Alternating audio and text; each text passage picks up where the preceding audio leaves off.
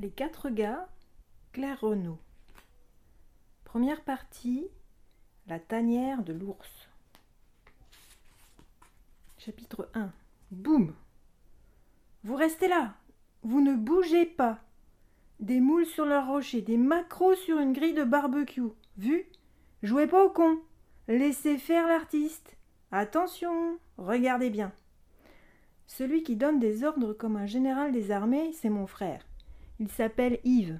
Il a 17 ans et c'est loin d'être un artiste. Ou alors, ses œuvres d'art sont du style très explosive. Bah oui, il faut être honnête, il est plus Rommel que Van Gogh, le frangin.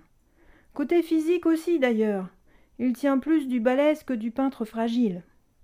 Yves est comme mon père, une armoire massive, un buffet inébranlable. Ils sont les solides de la famille, des athlètes, qui gagnent tous les ans toutes les épreuves de la foire des ventres à choux, l'événement de l'île, des héros locaux, les stars du cru. Bien sûr, Yves veut faire militaire. Vite, arrêtez le lycée, cette usine à cons qui fabrique des petits cons en série, empaquetés dans des petites boîtes à la con et expédiés dans le grand monde des gros cons. Vous l'aurez compris, mon frère aime bien les images et les gros mots. Et inutile de lui rétorquer que pour le coup, l'armée, dans le genre je fabrique de la chair à canon en série, elle se pose un peu là. Non, il répond, l'armée forme des héros, c'est tout. Moi, je trouve que ça se discute, mais on ne discute pas avec mon frère. Ceux qui n'ont pas intérêt à bouger, allongés à plat ventre sur le sable derrière la cabine de plage, c'est nous, ses spectateurs, et à l'occasion ses bras droits à savoir moi, Louis, 9 ans, et mes copains Jules et Denis. Eh oui, il y en a encore aujourd'hui qui s'appellent Denis. Pas de chance pour eux. Ils ont eu des grands-pères qu'on aimait bien, et on leur a refilé leur prénom pourri. Denis, c'est un brin plutôt rond. Il a un père gendarme qui le flique pas surtout. Jules, lui, un roux maigre à lunettes, a un père médecin qui le flique aussi, mais pas sur les mêmes sujets. Derrière nous encore, au second rang, en haut sur les planches, il y a une bande de filles qui gloussent et qui rigolent et qui se poussent du coude. Yves leur jette un sourire de temps en temps pour la forme. Il a besoin d'avoir en permanence son petit groupe d'admiratrices autour de lui. Ça le motive, ça l'encourage. Ça le pousse à la connerie, dit papy. C'est comme ça. Partout où va Yves, les, les filles vont aussi.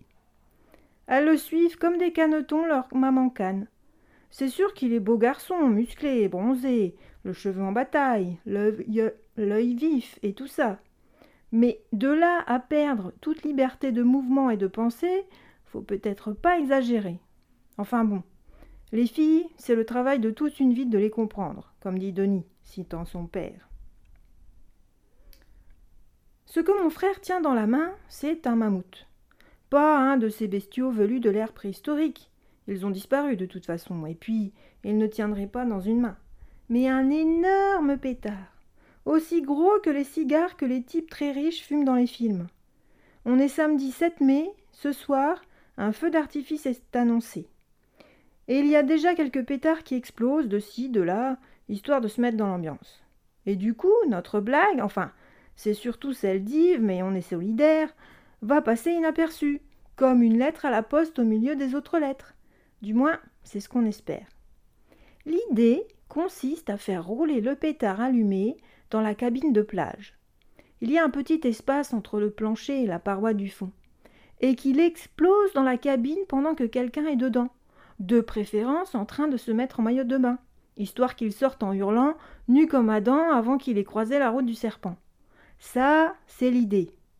Dans la réalité, aujourd'hui, le temps est humide et Yves galère à allumer le mammouth. Résultat, il s'énerve, résultat, il fait de grands gestes, et il est de moins en moins discret. Pour ne rien arranger, ses groupies s'excitent et s'impatientent et gesticulent à qui mieux mieux, en poussant des petits cris stridents d'excitation. Bonjour la discrétion. Mais punaise, ça veut pas. Et quand ça veut pas? Mais bordel Qui m'a foutu un truc pareil? Ben ça alors, c'est lui lui en personne qui est allé acheter les pétards. Il manquerait plus que ça nous retombe dessus. Mais. Bon, vous avez saisi. Tu vas t'allumer, saloperie Un scratch libérateur, une étincelle dans l'air, La chose semble obéir. Même si on lui parle mal, le mammouth s'allume. Dans l'instant, Yves le fait rouler par l'interstice et on se recroqueville tous comme des anémones quand la mer monte. Une seconde, deux secondes, trois. C'est fou ce que les secondes paraissent longues dans ces moments-là, alors qu'elles peuvent être si courtes quand il faut finir le contrôle de maths et poser les stylos. Boum Une détonation de dingue. À croire qui va balancer une vraie grenade là-dedans. Si le gars en ressort, il sera en tout petits morceaux. Ah Ben le voilà justement. Il est tout ébouriffé, tout habillé, même pas drôle, et tout énervé, normal. Et il hurle, le poing levé. Bande de petits morveux, salopards Si je vous attrape? On détale comme des lapins derrière Yves et ses groupies. Pas envie de finir en civet. Manque de peau, sur l'esplanade de la plage des dames, il y a le père de Denis qui nous attend. Gendarme, donc, de son état. Les bras croisés, les jambes écartées, en cow-boy, il nous cueille comme des coquelicots. Ce que fait rarement un cow-boy. Son collègue vient se poster à ses côtés. Il est plus souriant mais moins gradé, et dès qu'il remarque l'air fâché de son chef, il éteint immédiatement son sourire et affiche un air sévère pour faire comme lui. À part ça, à l'armée, on ne doit pas tous être pareils. Ils ne nous mettent pas les menottes, mais ils nous fourrent dans la quatrelle. Tous les quatre. Les filles ont filé dans l'autre sens, les vénardes. Denis a droit à un traitement spécial. Je dirais pas de faveur. C'est tout le contraire, vu que son père le tient par l'oreille droite, quelques centimètres au-dessus du sol. Déjà qu'elles sont décollées, ça ne va pas arranger ses affaires.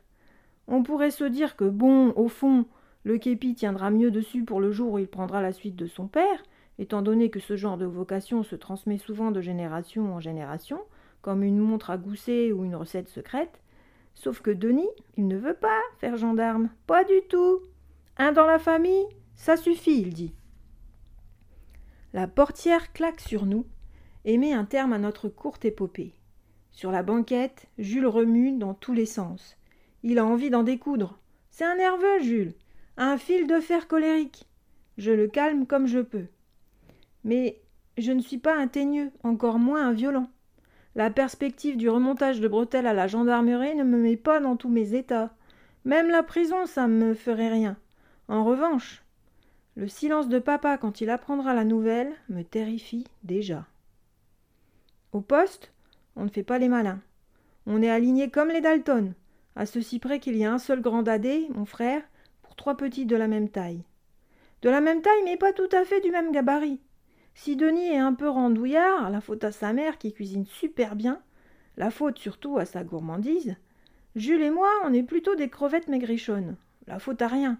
On mange bien, mais ça n'épaissit pas nos corps. On ne sait pas bien pourquoi. Ils ont décidé de partir plutôt en hauteur, enfin, surtout pour Jules. Vos papiers gueule le père de Denis. Oh, monsieur Offray répond Jules, comme si on allait à la plage avec nos passeports dans nos maillots de bain. Ils ne sont pas étanches. Jules, il parle bien, et beaucoup, mais surtout bien. Il n'a pas ce truc qui se coince dans la gorge comme moi quand je dois prendre la parole en public.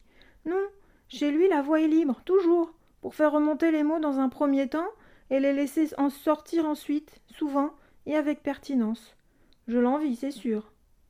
Ah, je vois que j'ai affaire à des petits malins, à des fortes têtes. Eh bien, je vais mater tout ça et rira bien qui rira le dernier. Yves ne dit rien. Pas une vanne, pas un mot pour la frime. Ça doit être l'uniforme qui l'impressionne. Et puis il aimerait bien rentrer dedans un jour, pas forcément celui-là, mais n'empêche. Du coup, silence radio. Nous, on voudrait bien qu'il ouvre un peu plus grande sa bouche, comme sur la plage. Mais pouic, il n'y a plus personne. Merci bien. De toute façon, mes cocos, je vous connais tous, reprend le père de Denis après nous avoir bien fusillé du regard. Sur une île, c'est l'avantage.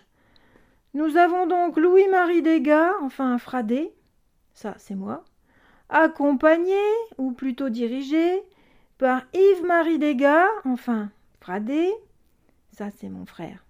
La famille Desgars, c'est notre surnom, parce qu'on n'est que des garçons, papy, papa, mon frère et moi. Et qu'en matière de catastrophes, accidents, ratages et autres, on se débrouille. C'est un copain de papa du marais salant qui a trouvé ça un jour où il l'a vu se coincer le pied dans un seau en fer, même que ça lui faisait comme un après-ski de robot. Tout le monde a ri, sauf papa évidemment, et le surnom est resté, le père des gars, et par association d'idées, la famille tout entière a suivi. On s'appelle tous quelque chose Marie. C'est une habitude vendéenne, qui est dans la famille depuis des générations. D'ailleurs, si nous avons des garçons, mon frère et moi, on est censé continuer. Yves a déjà annoncé que son fils Yves a déjà annoncé que son fils s'appellerait Aubin. Aubin Marie. Il ne reste qu'à espérer que ce futur enfant ne finisse pas dans une casserole. Pour récapituler, ça fait mon grand-père Pierre-Marie, mon père Jean-Marie, mon grand frère Yves-Marie et moi Louis-Marie. Et donc mon futur neveu Aubin-Marie. Il y a aussi ma mère qui s'appelait, enfin s'appelle, vu que partir pour ne jamais revenir ne fait pas de vous une morte, Marie. Mon père avait même pensé, quand il la rencontrait, que c'était un signe. Aujourd'hui, papy marmonne que c'était juste le signe que mon père est con comme ses pieds. Ce mari de fille derrière un nom de garçon, ça fait qu'on ne sait plus trop parfois. Sans doute que ça ne donne pas une image très virile. Cela dit, on ne le prononce même pas la plupart du temps, alors euh, c'est comme s'il ne comptait pas vraiment. Comme le zéro quand il est placé avant le chiffre. Mais dans ma classe, il y a une fille qui s'appelle Marie-Pierre. Elle se fait appeler Marie tout court. Elle m'a expliqué que le mari, dans son cas, il n'y a que cela qui compte, comme le zéro qu'il est après le chiffre. Bref, tout ça pour dire que c'est compliqué, et que personne ne nous appelle par notre nom complet, sauf quand c'est un adulte pour nous enguirlander. Comme un gendarme, par exemple. Aux côtés des frères Fradet, leur complice tête de lard et langue bien pendue, Jules Guillou, fils du respectable médecin de cette île. Comme quoi, les professions libérales, ça engendre aussi de la graine de voyou. Il va être content, ton père. Et enfin. Là, il marque un arrêt avant de tourner la tête pour jeter un regard noir à son fils. Il a le visage écarlate, comme si cette petite rotation d'un degré l'avait mis au bord de l'asphyxie. Toi Ah, toi, ton nom, tout le monde le connaît, puisque c'est le mien. Mon nom entaché par tes bêtises. Ah Bon Dieu de bois, je te jure bien que ça va barder ce soir à la maison. Et pas qu'un peu. Nouvel arrêt. Bon, maintenant je ne veux plus un bruit, c'est compris les comiques. J'appelle vos parents. Non, monsieur Offray, s'il vous plaît, implore Jules. Pas mon père, je vous en supplie, je murmure. Silence, les barbouzes, c'est trop tard pour les regrets. Tout acte a les conséquences. C'est l'heure de passer au tiroir caisse. Yves reste sur son banc, muet, crispé. Tous ses muscles sont tendus, je le vois bien. Sa mâchoire surtout est comme décalée vers l'avant, on dirait un singe. Il n'y a, bien que sa langue qui ne travaille pas. Et pourtant, elle devrait.